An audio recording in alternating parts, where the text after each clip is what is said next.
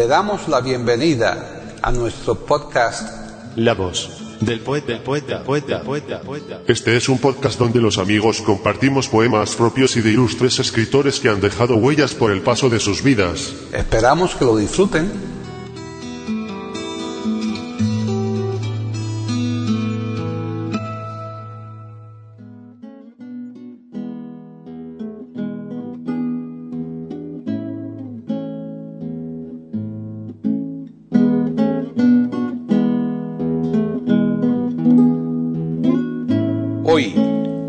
Del poeta de eiberoamérica.com, Paquita Sánchez Calvarro presenta a Margarita Sirgu declamando poemas de Federico García Lorca.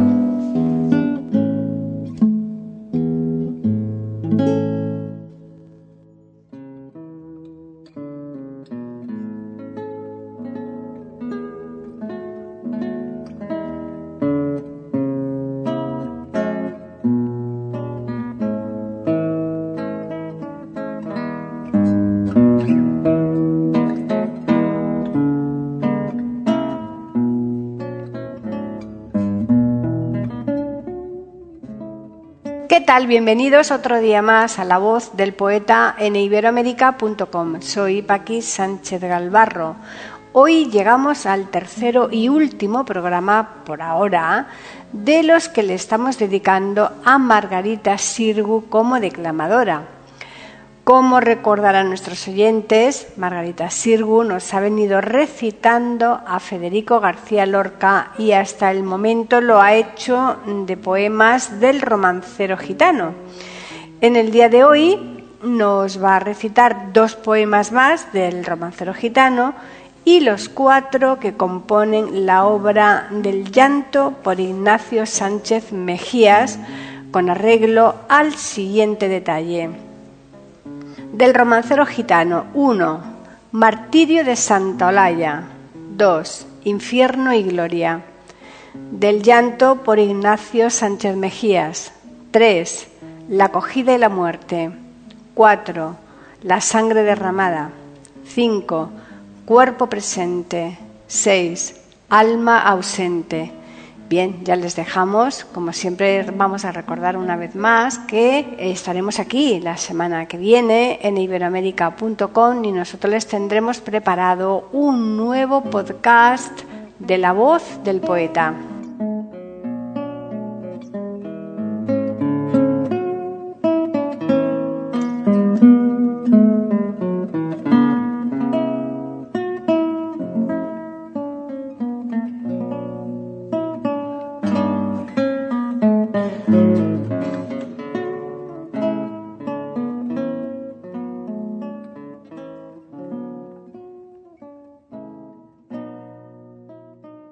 Margarita Sirgu Subirá nace en Molins de Rey, Barcelona, España, el 18 de julio de 1888 y fallece en Montevideo, Uruguay, el 25 de abril de 1969.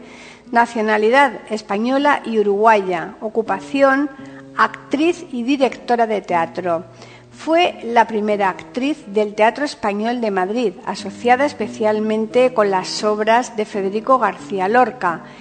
Hizo numerosas giras al continente latinoamericano para dar a conocer las obras de los escritores más importantes. En 1926 conoce personalmente a Federico García Lorca, quien vio en ella la actriz que rompe la monotonía de las candilejas con aires renovadores y arroja puñados de fuego y jarros de agua fría a los públicos adormecidos sobre normas apolilladas. Es una mujer extraordinaria y de raro instinto para apreciar e interpretar la belleza dramática que sabe encontrarla donde está.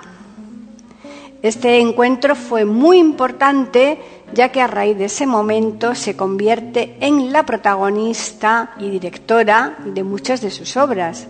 Fue conocida también por formar parte de una representación de una obra a Rafael Alberti. Dirigió la Comedia Nacional Uruguaya y la Escuela de Arte Dramático de Montevideo, que llevan su nombre. Walter Vidarte, actor uruguayo con quien Margarita Sirgu había trabajado en numerosas ocasiones, habló de su talento.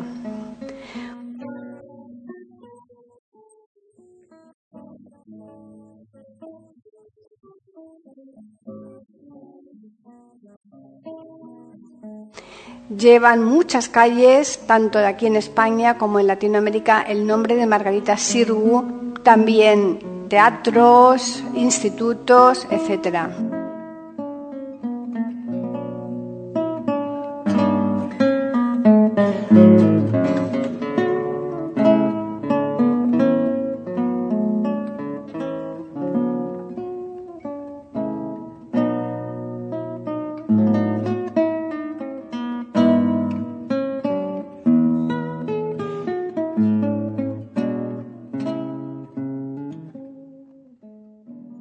Federico García Lorca nace el 5 de junio de 1898 en Fuente Vaqueros, Granada, España. Fallece el 18 de agosto de 1936 entre Biznar y Alfagar, Granada, España. Ocupación, poeta, dramaturgo. Nacionalidad española, periodo siglo XX. Movimientos, generación del 27. Es el poeta de mayor influencia de la literatura española del siglo XX. Como dramaturgo se le considera una de las cimas del teatro español junto con Valle Inclán y Buero Vallejo.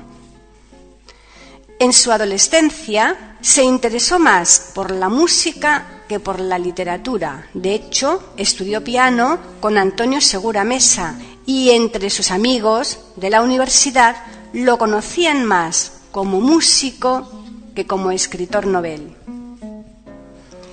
La etapa de 1924 a 1927 fue el momento en el que el escritor llegó a su madurez como poeta.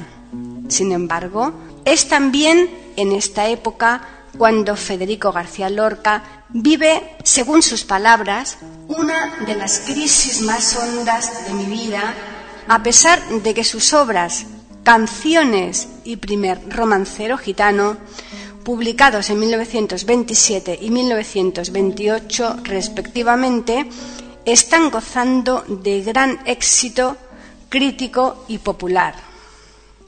El universo lorquiano se define por un palpable sistematismo. La poesía, el drama y la prosa se alimentan de obsesiones, amor, deseo, esterilidad y de claves estilísticas constantes. La variedad de formas y tonalidades nunca atenta contra esa unidad cuya cuestión central es la frustración. De acuerdo con su gusto por los elementos tradicionales, Lorca utiliza frecuentemente símbolos en su poesía. Se refieren a la muerte, aunque dependiendo del contexto los matices varían bastante. Símbolos más frecuentes, la luna, el agua, la sangre, el caballo y el jinete, el toro, las hierbas, los metales. Utiliza la metáfora con el procedimiento retórico central de su estilo bajo la influencia de Góngora. Su obra está plagada de neopopularismos, la música y cantos. La poesía lorquiana es el reflejo de un sentimiento trágico de la vida y está vinculada a distintos autores, tradiciones y corrientes literarias. En esta poesía conviven la tradición popular y la culta. Se diferencian dos etapas, una de juventud y otra de plenitud. Entre su obra se encuentra Libro de poemas, 1921. Poema del Cantejondo, 1921. Oda a Salvador Dalí, 1926. Romancero gitano, 1928. Poeta en Nueva York, 1930. Llanto por Ignacio Sánchez Mejías, 1935. Seis poemas galegos, 1935. Diván del Tamarit, 1936. Sonetos del amor oscuro, 1936.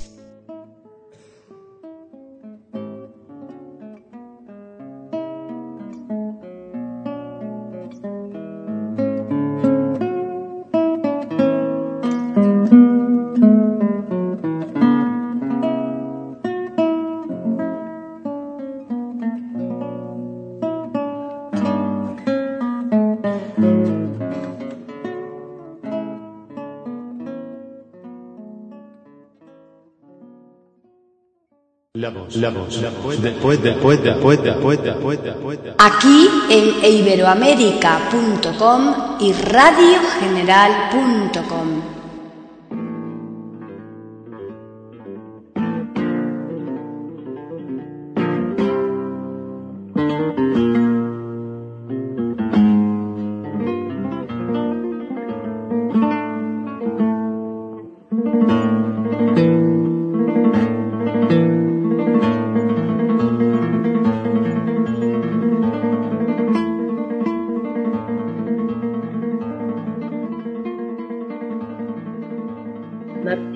Santa Olalla.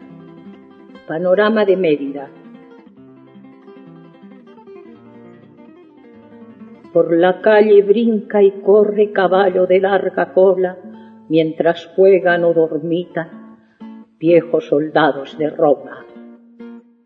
Medio monte de Minervas abre sus brazos sin hojas, agua en vilo redoraba las aristas de las rocas, noche de torsos yacentes y estrellas de nariz rota aguarda grietas del alma para derrumbarse toda. De cuando en cuando sonaban blasfemias de cresta roja. Al gemir la santa niña quiebra el cristal de las copas, la rueda afila cuchillos y garcios de aguda comba, trama el toro de los yunques y Mérida se corona de nardos casi despiertos y tallos de zarzamora. El martirio. Flora desnuda se sube por escalerillas de agua. El cónsul pide bandeja para los senos de Olaya. Un chorro de venas verdes le brota de la garganta. Su sexo tiembla enredado como un pájaro en las zarzas. Por el suelo, ya sin norma, brincan sus manos cortadas aún pueden cruzarse en tenue oración decapitada. Por los rojos agujeros donde sus pechos estaban se ven cielos diminutos y arroyos de leche blanca. Mil arbolillos de sangre le cubren toda la espalda y oponen húmedos troncos al bisturí de las llamas. Centuriones amarillos de carne gris desvelada llegan al cielo sonando sus armaduras de plata. Y mientras vibra confusa pasión de crines y espadas, el cónsul porta en bandeja senos ahumados de Olaya.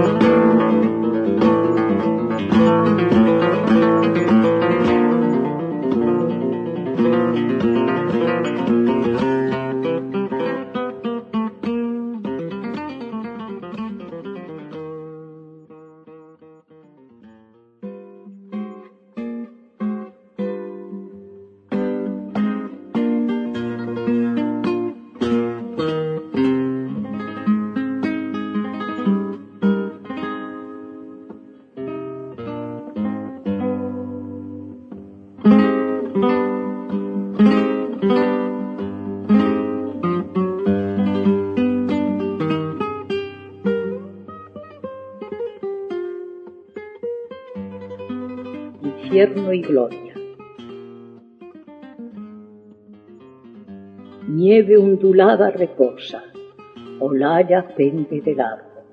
Su desnudo de carbón tizna los aires helados. Noche tirante reluce, Olaya muerta en el árbol. Tinteros de las ciudades vuelcan la tinta despacio. Negros maniquíes de sastre cubren la nieve del campo en largas filas que gimen su silencio mutilado. Nieve partida comienza, olalla blanca en el árbol. Escuadras de níquel juntan los picos en su costado. Una custodia reluce sobre los cielos quemados entre gargantas de arroyo y ruiseñores en ramos. Saltan vidrios de colores, olalla blanca en lo blanco, ángeles y serafines dicen santo, santo, santo.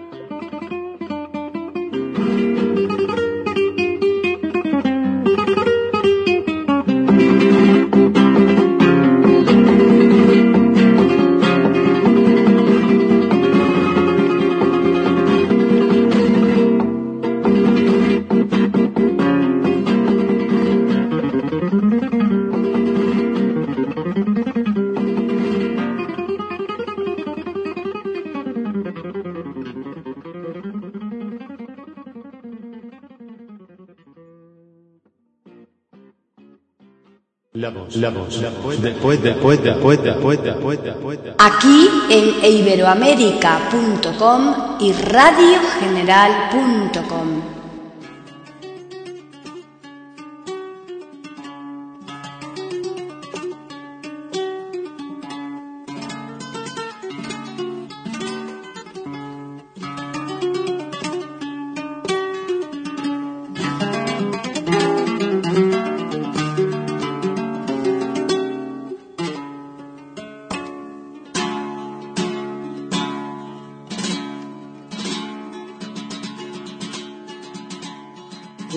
Por Ignacio Sánchez Mejías.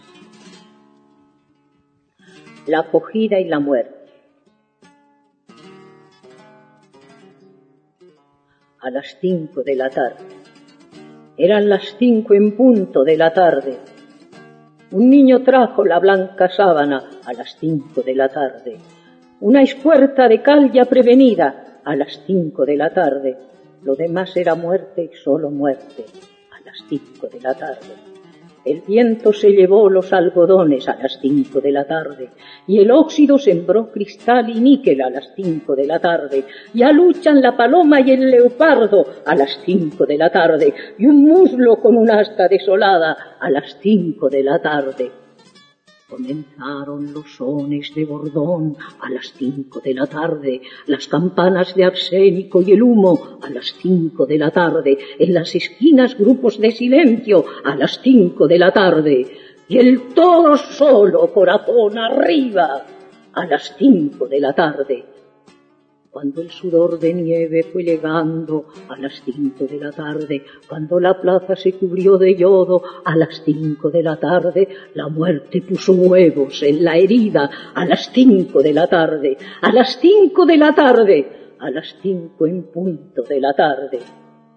Un ataúd con ruedas es la cama a las cinco de la tarde. Huesos y flautas suenan en su oído a las cinco de la tarde. El toro ya mugía por su frente a las cinco de la tarde. El cuarto se guisaba de agonía a las cinco de la tarde. A lo lejos ya viene la gangrena a las cinco de la tarde. Trompa de lirio por las verdes ingles a las cinco de la tarde. Las heridas quemaban como soles a las cinco de la tarde, y el gentío rompía las ventanas a las cinco de la tarde, a las cinco de la tarde. ¡Ay, qué terribles cinco de la tarde! Eran las cinco en todos los relojes, eran las cinco en sombra de la tarde.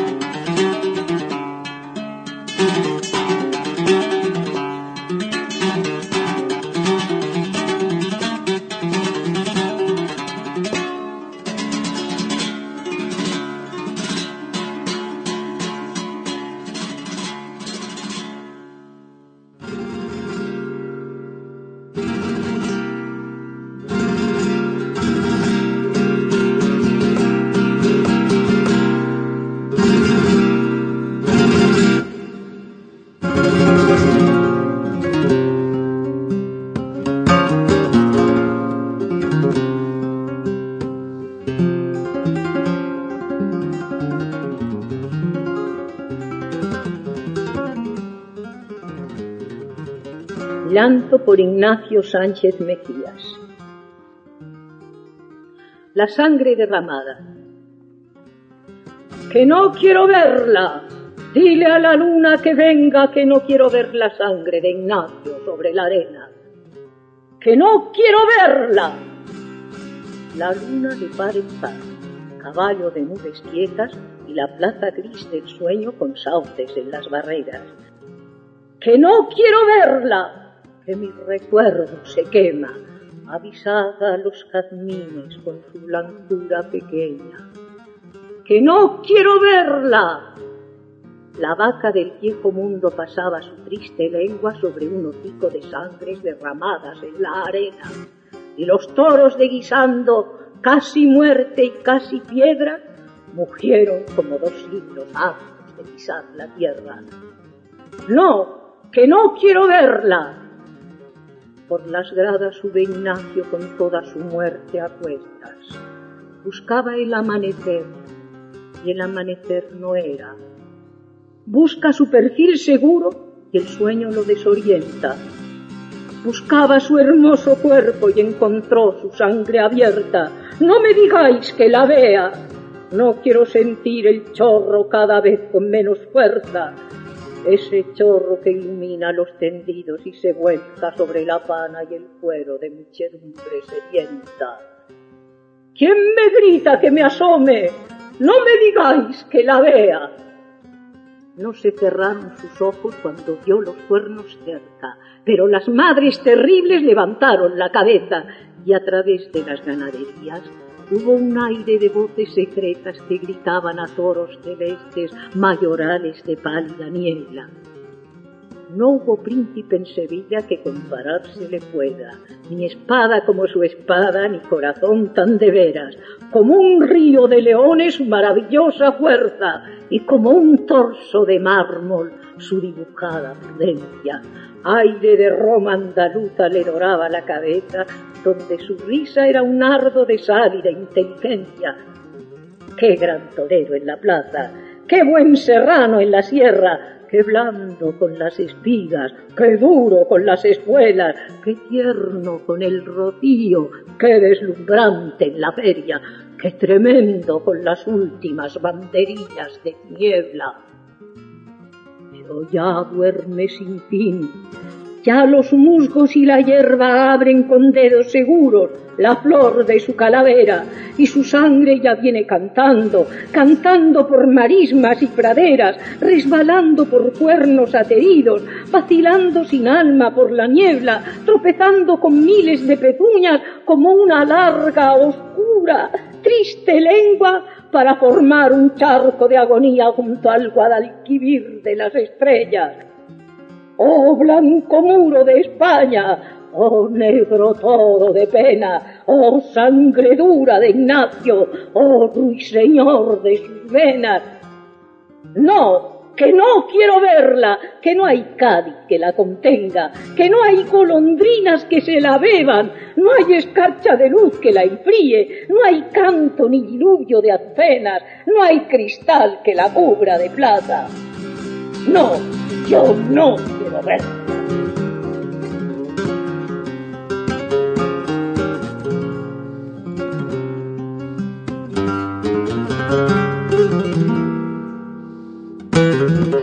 ver.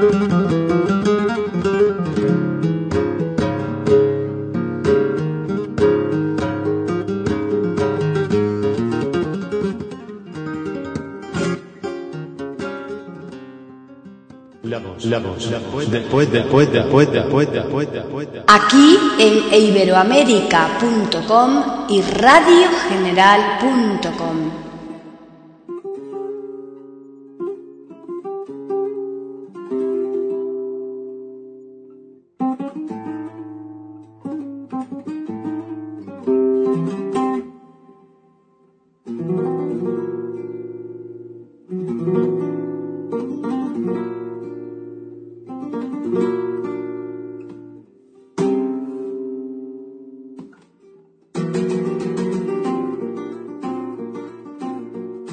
Llanto por Ignacio Sánchez Mejías. Cuerpo presente, La piedra es una frente donde los sueños gimen, sin tener agua curva ni cipreses helados. La piedra es una espalda para llevar al tiempo con árboles de lágrimas y tintas y planetas. Yo he visto lluvias grises correr hacia las olas, levantando sus tiernos brazos acribillados, para no ser cazadas por la piedra tendida que desata sus miembros sin empapar la sangre. Porque la piedra coge simientes y nublados, esqueletos de alondras y lobos de penumbra, pero no da sonidos, ni cristales, ni fuego, sino plagas y plagas y otras plagas y ya está sobre la piedra Ignacio el bien nacido. Ya se acabó. ¿Qué pasa? Contemplad su figura. La muerte le ha cubierto de pálidos azufres y le ha puesto cabeza de oscuro minotauro. Ya se acabó. La lluvia penetra por su boca. El aire como loco deja su pecho hundido y el amor empapado con lágrimas de nieve, se calienta en la cumbre de las ganaderías. ¿Qué dice? Un silencio con hedores reposa. Estamos con un cuerpo presente que se espuma, con una forma clara que tuvo ruiseñores, y la vemos llenarse de agujeros sin fondo. ¿Quién arruga el sudario? No es verdad lo que dice. Aquí no canta nadie, ni llora en el rincón, ni pica las espuelas, ni espanta la serpiente. Aquí no quiero más que los ojos redondos para ver ese cuerpo sin posible descanso. Yo quiero ver aquí los hombres de voz dura, los que doman caballos y dominan los ríos, los hombres que les suena el esqueleto y cantan con una boca llena de sol y pedernales Aquí quiero yo verlos, delante de la piedra, delante de este cuerpo con las riendas quebradas. Yo quiero que me enseñen dónde está la salida para este capitán atado por la muerte. Yo quiero que me enseñen un llanto como un río que tenga dulces nieblas y profundas orillas para llevar el cuerpo de Ignacio y que se pierda sin escuchar el doble resuello de los dos, que se pierda en la plaza redonda de la luna que finge cuando niña doliente res inmóvil, que se pierda en la noche sin canto de los peces y en la maleta blanca del humo congelado. No quiero que le tapen la cara con pañuelos para que se acostumbre con la muerte que lleva Vete, Ignacio, no sientas el caliente bramido. Duerme, vuela, reposa. También se muere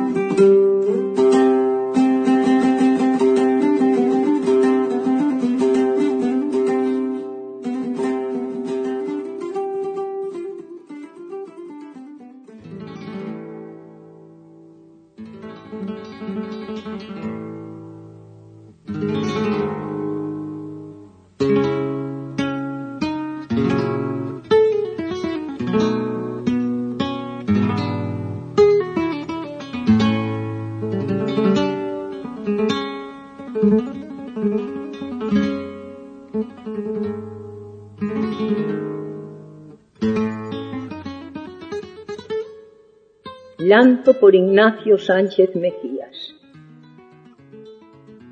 Alma ausente. Te conoce el toro ni la higuera, ni caballos ni hormigas de tu casa. No te conoce el niño ni la tarde, porque te has muerto para siempre. No te conoce el lomo de la piedra, ni el raso negro donde te destrozas. No te conoce tu recuerdo mudo, porque te has muerto para siempre. El otoño vendrá con caracolas, uva de niebla y montes agrupados, pero nadie querrá mirar tus ojos, porque te has muerto para siempre, porque te has muerto para siempre, como todos los muertos de la tierra, como todos los muertos que se olvidan en un montón de perros apagados. No te conoce nadie. No, pero yo te canto, yo canto para luego tu perfil y tu gracia, la madurez insigne de tu conocimiento, tu apetencia de muerte y el gusto de su boca, la tristeza que tuvo tu valiente alegría. Tardará mucho tiempo en nacer, si es que nace, un andaluz tan claro, tan rico de aventura. Yo canto su elegancia con palabras que gimen y recuerdo una brisa triste por los olivos.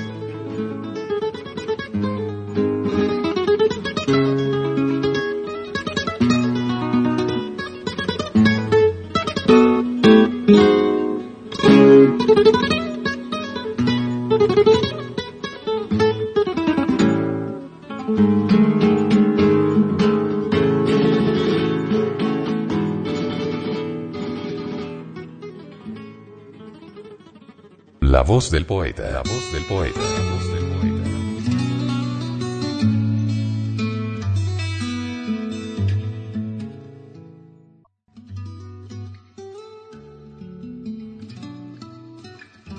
Grabación, edición y musicalización. A cargo de Antonio Verán Elvira.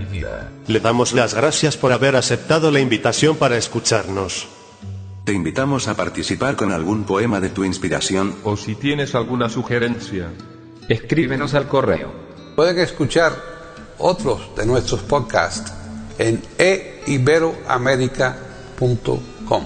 Ahora apaguemos la luz y dejemos descansar la voz del poeta. Mientras exista en el mundo una mujer hermosa, habrá poesía.